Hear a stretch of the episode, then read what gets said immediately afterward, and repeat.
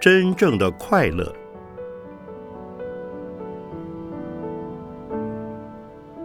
圣严法师著。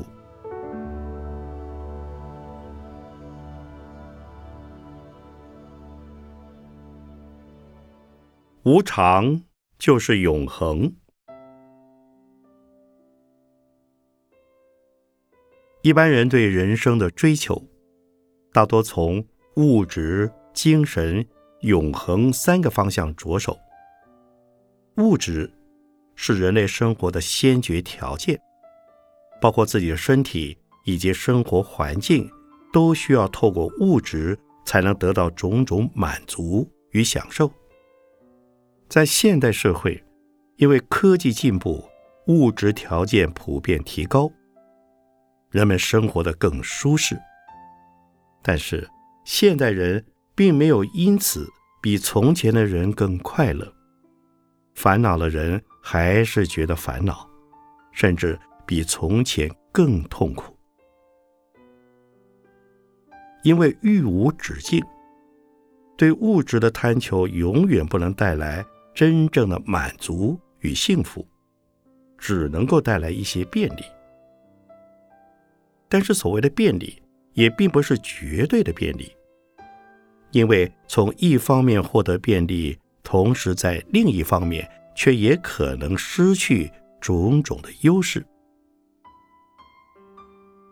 例如，现代人住在大房子里，窗户关得密不通风，室内有空调，又有各种现代化设施，表面上看起来好像很安全、享受。可是，住在房子里的人毕竟与天然的空气隔离了，因此他们同时也失去了与大自然连结。所以，对物质的追求并不总是可靠的。至于精神层面的追求，则是非常抽象的，因为这是每个人内心的感受、认识。经验和体会，精神生活的层次因人而异。精神层次低的人，无法体会到在物质之外还有什么生活意义。可是拥有精神生活的人，便能从读书当中体会到一些道理、理念。读书对他而言就是一种享受。俗话说：“书中自有黄金屋，书中自有颜如玉。”这并不是说读书一定会带来物质上的财富，而是指书本能够带来精神上的成长、寄托和安慰。艺术与宗教也是如此，特别是宗教上的信仰，相信有天国。佛国净土，或是相信在冥冥之中有神、佛、菩萨来协助我们，这也是精神生活中的一环。至于永恒，其实是永远都追寻不到的，因为世界上并没有这种东西。佛法讲无常。没有一样东西是永远不变的，只有经常在变这个原则永远不变，所以无常就是永恒。如果我们能明白任何东西随时都在变动，并不是经常永久的，而不执着永恒的存在，就能得到解脱了。以佛法的观点而言，在物质、精神与永恒三者之中，物质与精神是需要提升的，但永恒则是空洞不实，所以我们不需要追求永恒。追求执着于虚幻的理想，一定会产生问题。不如脚踏实地的面对现实。如果在现实生活中能够活得非常踏实、清楚，不觉得有烦恼或痛苦，这就是最好最就近的生活方式。也许有人会怀疑：既然成佛是最就近的，难道佛不是永恒的吗？其实，佛的力量是处处都在，时时都在，但因此也等于处处不在，时时不在。它并不是永远都在固定的地方，但也不是永远都不在那个地方。平常我们虽然感觉不到佛的存在，但每当我们需要佛的时候，他的精神力量就自然与我们同在。所以，真正的永恒就是没有永恒，而是超越永恒的。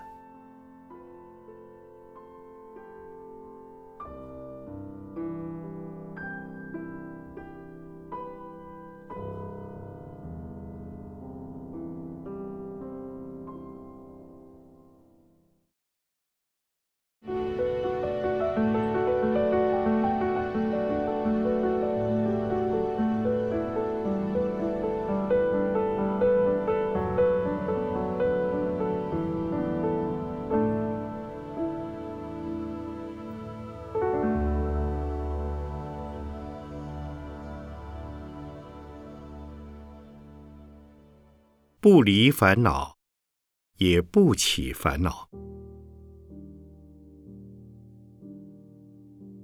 法华经》里将娑婆世界比喻为三界火宅。所谓三界，就是指欲界、色界和无色界。欲界的众生追求的是五欲的享受。所谓五欲，就是色、声、香味、触。也有人说是财色名食睡，总之都不离物质的享受。在人间，虽然五欲的享受能带给人短暂的快乐和满足，但是对五欲追求，就像捕风捉影一样，徒劳无功。风和影子。都是虚幻不实的，勉强追求只会带来痛苦。所以，人间的众生虽然享受五欲之乐，但痛苦的时间其实是远比享乐的时间多。至于天上的众生，虽然能享受无尽的五欲之乐，而不会有任何痛苦，但是天人的福报。有一定的年限，当福报享尽以后，同样又会回到人间来受苦，甚至到比人间更悲惨的地方去。到了色界，追求的则是定乐，也就是安住禅定而得到的快乐。虽然不同于五欲的欲乐，而且是大修行人。才能享受到的。可是定的快乐，也只有在定中的一段时间内享受。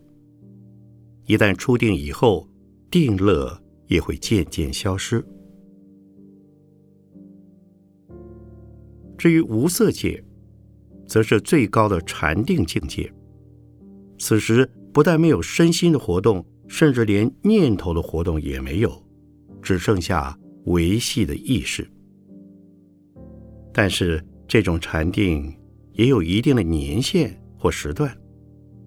当定力退失、出定之后，又会回到人间，甚至到地狱、恶鬼或畜生道去了。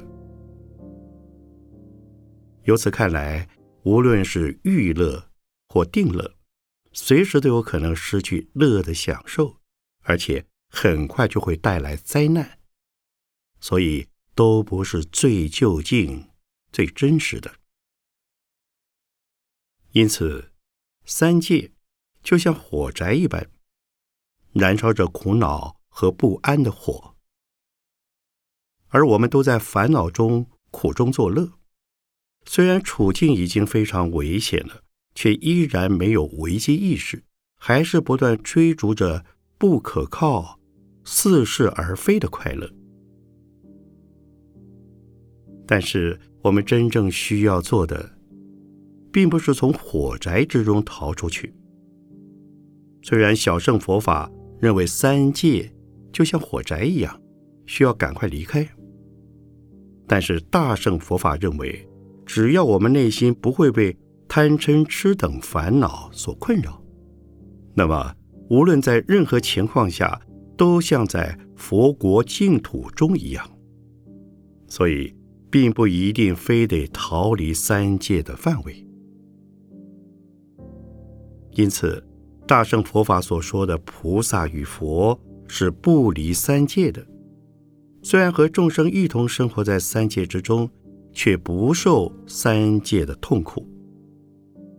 他们和我们生活在相同的环境里，但他们的心里早已没有恐惧、贪爱、怨恨、怀疑。或是不安全的感觉，他们不但不觉得自己在受苦受难，而且还不畏艰难的救苦救难，这就是菩萨精神。佛、菩萨都是从三界烦恼中得到解脱的人，也是我们真正需要学习的对象。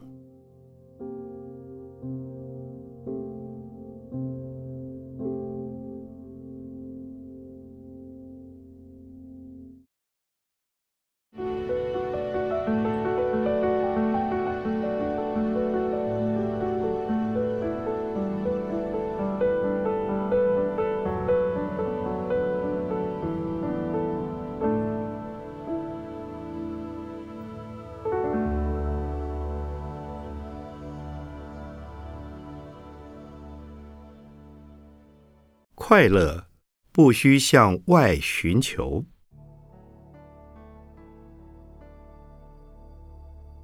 快乐有很多层次，而一般人所追求的娱乐，是一种刺激、发泄以及官能的享受。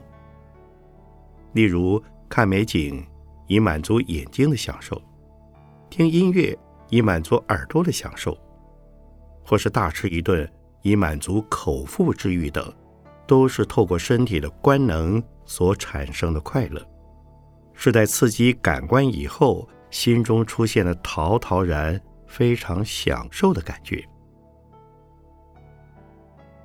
但是这种快乐，只不过是短暂的麻醉而已，并不是全然的放松。以喝酒为例，黄汤下肚时的确很快乐。但是喝醉以后的痛苦却难以言喻，尤其第二天宿醉的折磨就更难受了。所以，刺激身体官能所产生的快乐都会有后遗症，而且刺激的强度还必须随着次数的增加而不断的提高，永远不可能满足。在娱乐之中。除了几种感官的刺激以外，还有一种是成就感所带来的快乐。人生在世，并不只是为了满足官能的享受，内心成就感的享受也是人们追求的目标。例如，在文艺创作的过程中，会带来内心的快乐；或是读书读得非常开心，忽然心有所体悟。也让人感到很快乐。又或者，本来不会的技艺，突然之间学会了，而且还博得他人的欣赏、赞叹时，都会让人觉得很高兴、很有成就感。但是这种快乐也很有限，短暂的快乐消失之后，马上又会感到不满足，而且一旦满足到了骄傲的地步，痛苦。就会随之而来。所谓“人外有人，天外有天”，境界是永远追求不完的。当自己的成就到达某一层次以后，还是要继续不断的往上爬。但人的生命毕竟有其终点，到最后根本不可能再突破时，只好对自己喊停。此时会有一种失落感，因为自己的生命即将结束了，却不知道该何去何从，不禁怀疑自己一直向前冲究竟是为了什么。此时如果没有宗教信仰的引导，难免会茫茫然，感叹着说：“真不知为谁辛苦为谁忙。”其实，追求成就感的满足和快乐，并没有什么不好，因为它是促使一个人在生命过程中一直不断往上、往前进步的动力。一般人如果没有成就感作为生命的动力，就会觉得活着没有意思。但矛盾的是，千辛万苦的追求成就，却发现所追求的目标并不是真正的快乐。这是因为普通人的心不断的在动，不是心猿意马，就是三心二意，心不由己，总是无法掌控自己。在这种情形下，连自己也不知道这究竟是乐还是苦。但这种不明苦乐的焦灼本身就是苦，因此。一般人在感到无聊时，往往需要找其他人谈话、聊天，或者是看小说、看报纸、听音乐，找些娱乐来消遣自己、消磨时光，让自己的注意力有所寄托。否则，就不知道该把心放在哪里。修习禅定，能让我们的心念集中、统一。而得到失去身体负担的定乐，能够免除享受欲乐所带来的后遗症。在定中的人心无所寄，如果一定要说有所寄的话，也是寄于一念心上。因为寄于一念心上，所以心能够安定下来，内心世界非常稳定。根本不需要再向外求取寄托，就不会再受外在环境所动摇了。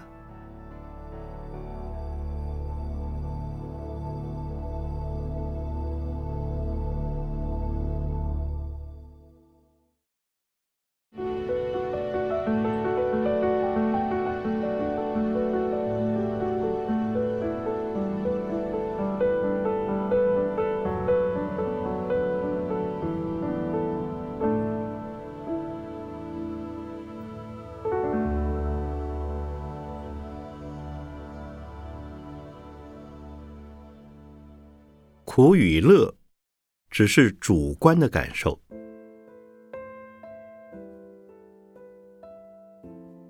行菩萨道的人，心中没有任何度众生的念头，也不计较自己是否能得到回馈，因此能体会解脱的快乐。可是，在世人的眼里，这样不停为众生忙碌是很辛苦的。可见。苦与乐的感受因人而异，并没有绝对的标准。其实，苦与乐的差别主要取决于心中主观的感受，并不在于身体的感受或外在的事件。例如，我出生在一个穷乡僻壤的地方，而且又是兵荒马乱的时代，吃不好，穿不好。可是因为我一出生后的环境就是如此，所以并不以为苦。但是现在回想起来，发现那一段期间真的很辛苦。不过，即使再苦的日子也还是度过了。所以，只要我们主观的观念不要判断计较，就不会觉得苦了。以工作时的心态为例，如果对自己的工作有一份责任感和使命感，做起事来一定也能甘之如饴。反过来说，如果你老是认为自己被分派了很倒霉的任务，待遇很不合理，结果就像被人用枪强压着工作一样，心不甘情不愿，又还是非得面对不可，而处于恐惧和痛苦之中。但是，你如果能反过来想，既然这个工作我能做，我也愿意做，那就好好的做吧。说不定我的努力真能帮助人们得到平安幸福，那么辛苦也就很值得了。如果真能这样想，当你努力工作时，虽然比任何人都辛苦，早出晚归、刻苦耐劳，还要挨骂、接受抱怨，你也不会觉得疲累。因为你能体谅那些骂你、不愿意帮忙的人，他们不知道工作的重要性，但是你知道的比他们更清楚，所以你应该多付出，帮他们的忙。至于他们是不是骂你、怨你，或是感谢你都没有关系，只要他们快乐就好。由此可见，内心的苦与乐。往往不是来自于物质条件的富足，或是身体的健康。有些人虽然生活条件很贫穷，身体不健康，却活得很快乐；而有些人其实很富有，身体也很健康，却活得很痛苦。所以，痛苦实际上是一种内心的感受与状态。如果你的心态是痛苦的，那么无论处在任何情况下都是痛苦的。有些人以为上天堂之后就没有烦恼和痛苦了，其实，如果你心中的烦恼很多，即使上了天堂，也等于在地狱。反之，如果你心中一点烦恼也没有，就算你在地狱里，也等于在天堂。既然苦与乐都是内心的感受，那么我们也可以借由转变观念来转变感受。例如，孕妇怀孕时，不知道生下来的孩子会是男孩或女孩，长相美或丑。其实，男女美丑的好坏都是很主观的。先入为主的判断对孩子而言一点都不公平。如果能告诉自己，反正无论男女美丑都是我的孩子，等到孩子出生后，就不会有任何抱怨了。同样的，对于已经尽心尽力完成的事，不论它的结果究竟如何，都不需要太在意。如果结果很好，那当然很好；如果不好，也不必难过，因为自己已经尽力了。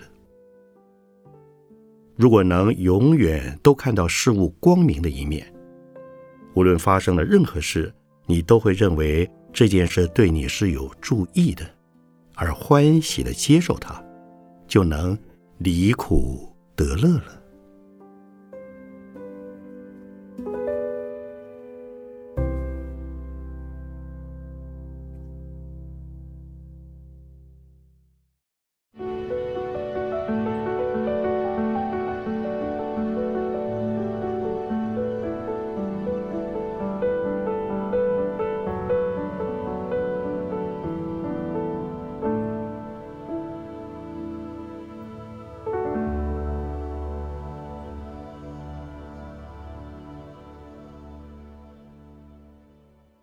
追求更高层次的快乐。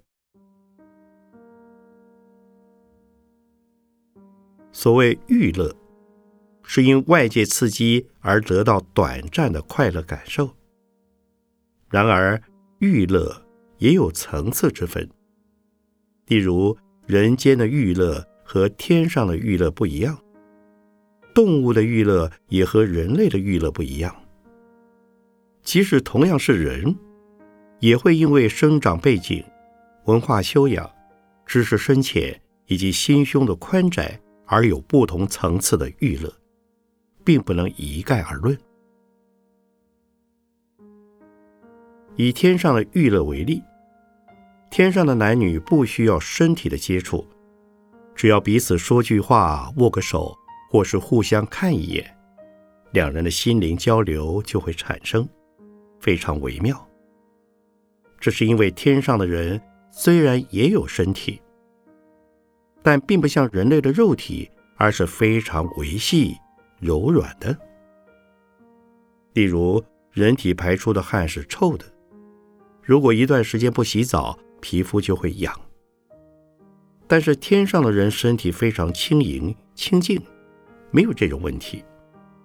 所以天上的物质享受和人间的物质享受不一样，娱乐的层次也就不一样了。而人类的娱乐和动物的娱乐也有差别。动物除了满足本能的欲求以外，没有其他的快乐，而人类除了本能的欲求之外，还有文化修养所带来的快乐。因此，同样是快乐，有的人追求的是刺激，有的人则讲求欣赏。以插花为例，经过插花的人巧妙的构思之后，一朵花就变得像一幅画一样美。其实，大自然中的花朵俯拾皆是，并没有特别的意涵。但是，透过一个人的心灵来欣赏时，就变成美丽的。不过，如果不懂得如何插花，或摆错了位置，也可能变得不好看而糟蹋了那朵花。可见，对美感的欣赏是有层次之分的。真正会享乐的人，不仅是透过肉眼，还要透过心眼。而心眼是需要修养的，没有修养就不容易体会这种美。但是这种修养不一定需要学问知识，没学问没知识的人一样可以透过心眼来看这个世界。只要用心看，细心看。用自己善良、美好、欢喜的心来欣赏这个世界，这个世界就是美的。但是，五欲的快乐毕竟是短暂的，包括观赏一幅图画、欣赏一首乐曲，或者是阅读一本好书，都还是属于短暂的娱乐。只是这种透过欣赏而得到的快乐层次比较高，而能在脑海中留下较深、较久的印象。古人说“绕梁三日”，意思是指当我们欣赏一首乐曲时，悠扬的旋律深入脑海，听过以后还能不断的回味。又或是欣赏一幅美景，经过几个月甚至一辈子，脑海里都留有美丽的印记。这种高层次的享受，有时能够超越单纯的娱乐，而接近于情操，甚至于已经升华到宗教信仰的层次了。所以，即使我们要追求快乐，也要追求高层次、高品质的快乐。如果能把快乐提升到哲学或宗教信仰的层次，那是最好的。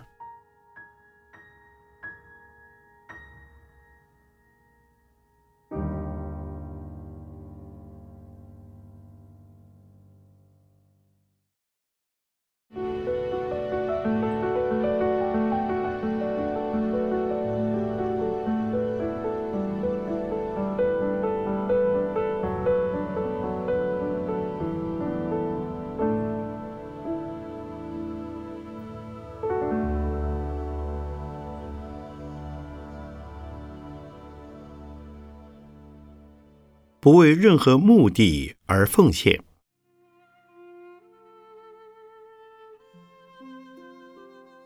以佛教的立场而言，解脱乐才是究竟的快乐，而追求解脱乐的唯一道路，就是行菩萨道。然而，很多人把行菩萨道看得非常高深莫测，认为自己的层次很低，根本达不到菩萨的标准。因此，他们遇到我时总是说：“师父。”因为您的修行境界已经很高了，所以才能行菩萨道。其实我也是普通人。以我自己的经验而言，行菩萨道并不是一件做不到的事，而且我并不觉得自己是在空口说白话，或是高谈阔论。事实上，每个人只要愿意尝试，也很容易做得到。而且能做到多少，就得到多少快乐。解脱的快乐，并不一定要等到彻底解脱时才能得到。只要朝着这个方向走，每走一步就会有走一步的快乐，而且一点都不是勉强得来的。例如，我们每个人都有自己的身份，而且。通常都是身兼数职，具有很多身份。只要我们能够负担起各方面的责任，尽好自己的职责，就能品尝到解脱的滋味。这是因为，当我们做事时，如果能抱着不为任何目的而奉献的态度，一心只是为了把工作做好而尽责尽心。丝毫没有想到背后的目的，就能够无私的付出，并体会到快乐。否则，如果总是为了特定的目的才想要奉献付出，就很容易陷入等待期望之中。心里老是想：我付出这么多，而上司从未考虑提高我的待遇和升迁，为什么这么不公平？情绪反而会因此起伏不定，痛苦不已。相反的，如果不考虑这些问题，只知道努力付出、奉献、实践、尽责，就像俗语所说的“只问耕耘，不问收获”，结果没预期得到的东西反而得到了，而且是。得来毫不费功夫，这就是菩萨精神，也是解脱的快乐。尽责任就是默默耕耘，至于会有什么收获，自然老天有眼。所谓老天，其实就是因果循环。如果我们付出的多，却得到的少。就表示因缘尚未成熟，那就继续努力吧。所谓水到渠成，水总是会来的。如果水还没有来，就表示目前时机未到，那就再慢慢的挖地开渠。如果能这样想，得到成果时，既不觉得意外，也不觉得有什么了不起。如果没有得到，也会知道是因缘还未成熟，而不会感到气馁。从这个角度来看，如果我们能不为追求任何目的，只为奉献而奉献，这种精神本身就能为自己带来解脱的快乐。人类历史上有许多可歌可泣的故事。多半来自伟人们为奉献而奉献的精神，才能获得后世对他们的歌颂和赞叹。但如果他们当初仅仅是为了自私的目的而努力，我相信他们也不会成功的。总之，只要一件事情是自己乐意做的，而且别人。让我们有机会奉献，我们就能够在其中得到快乐。所以，我们不要认为菩萨到了解脱之乐，一定要在解脱以后才享受得到。在还没有解脱以前，做了多少，就能享受多少快乐。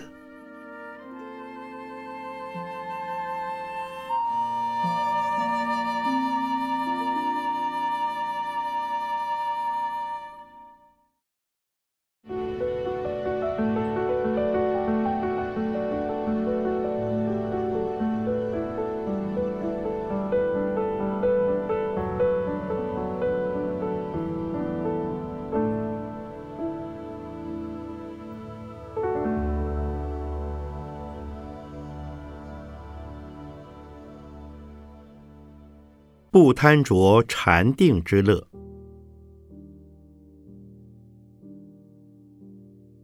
修习禅定的人，他们的眼睛、耳朵、鼻子等五官，甚至于意识，都不与外界接触，不受外境的影响干扰。而在他们的内心世界里，也和从前的回忆、历史、未来的计划、想象。以及现在的四周环境完全隔绝。此时他是全然独立的，因为没有任何着力点，所以没有任何东西可以困扰他，因此能得到一种不为外境所动的快乐，也就是定乐。定的快乐有深有浅，浅的是。没有身体的负担，感到非常轻松自在。身定是连前念与后念的思想负担也没有了，心中一事不挂，只有一个非常安乐的感受，有一点类似何处惹尘埃的境界，无论任何东西都招惹不到他。然而，无论是浅定或深定。都还是有自我中心，在浅定中，虽然并没有自我非我的分别，但定了的感受还在，所以还是有自我的。更深的禅定会失去时间感、空间感，进入定中以后，感觉上才过了一弹指的时间，实际上却已经过了好几个小时。甚至过了好几天都不自知。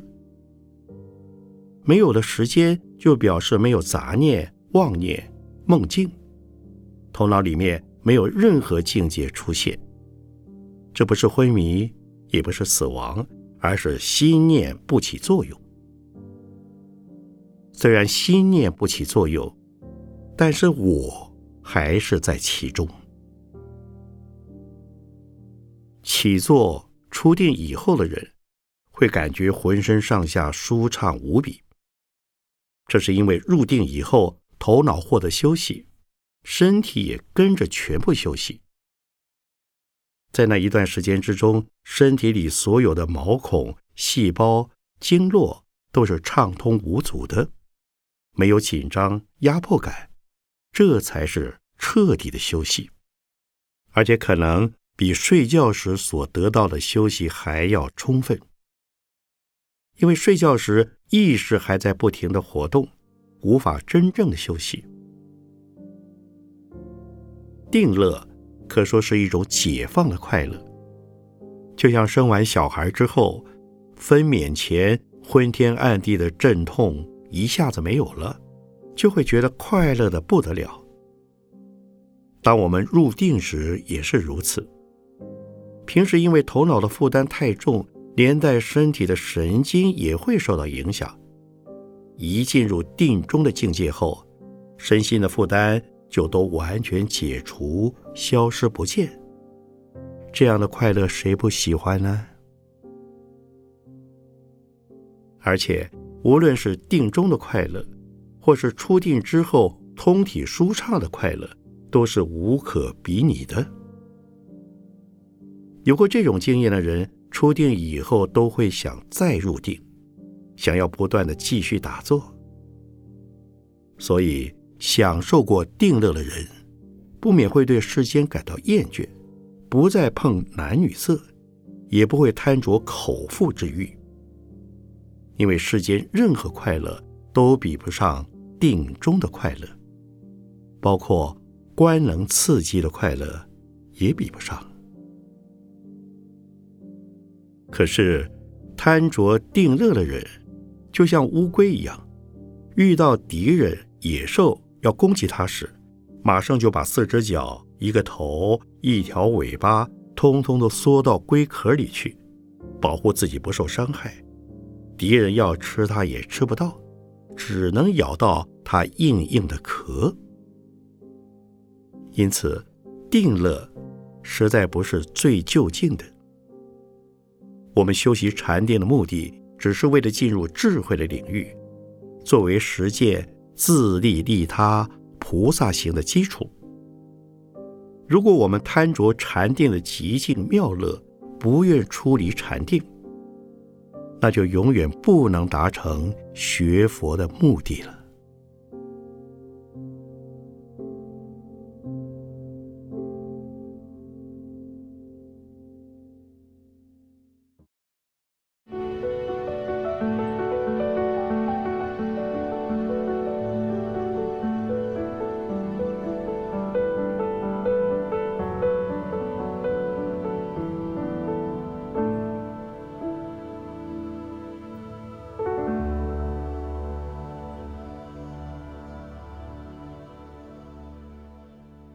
最快乐的人，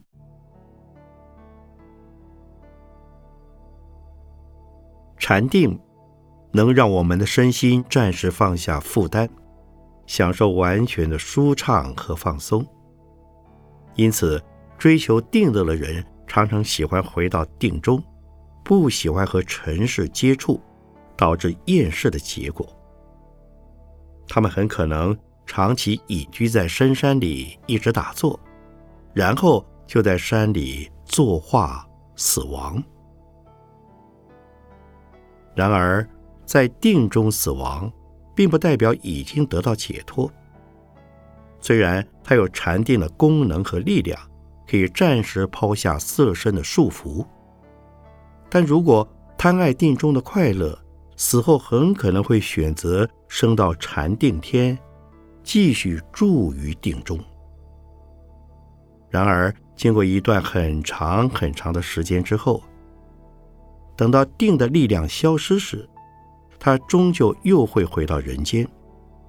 有时甚至连人间都来不了，反而落到畜生道或其他境界里去了。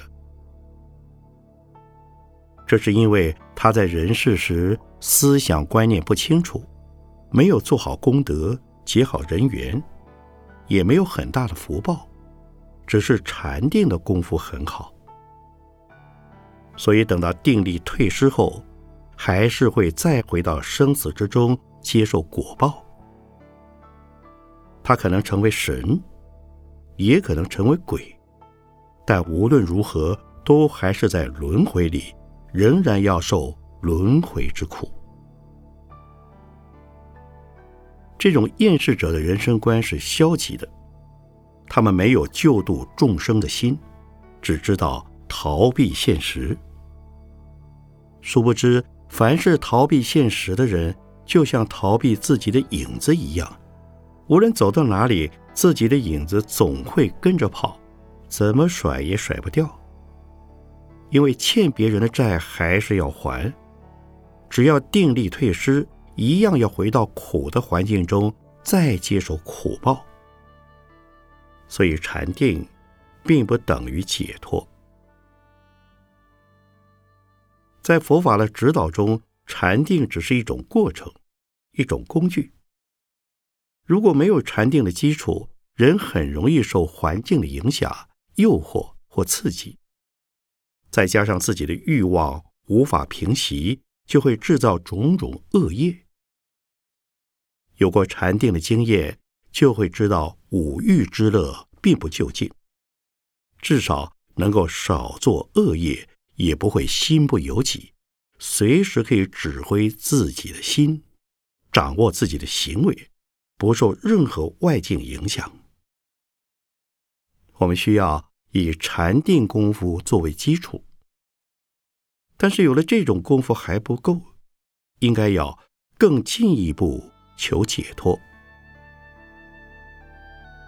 所谓解脱，就是没有后顾之忧，没有后患，而且在观念上不以禅定的快乐为究竟，明了应发愿行菩萨道，到人间广度众生。以身作则，弘扬佛法，帮助众生离苦得乐。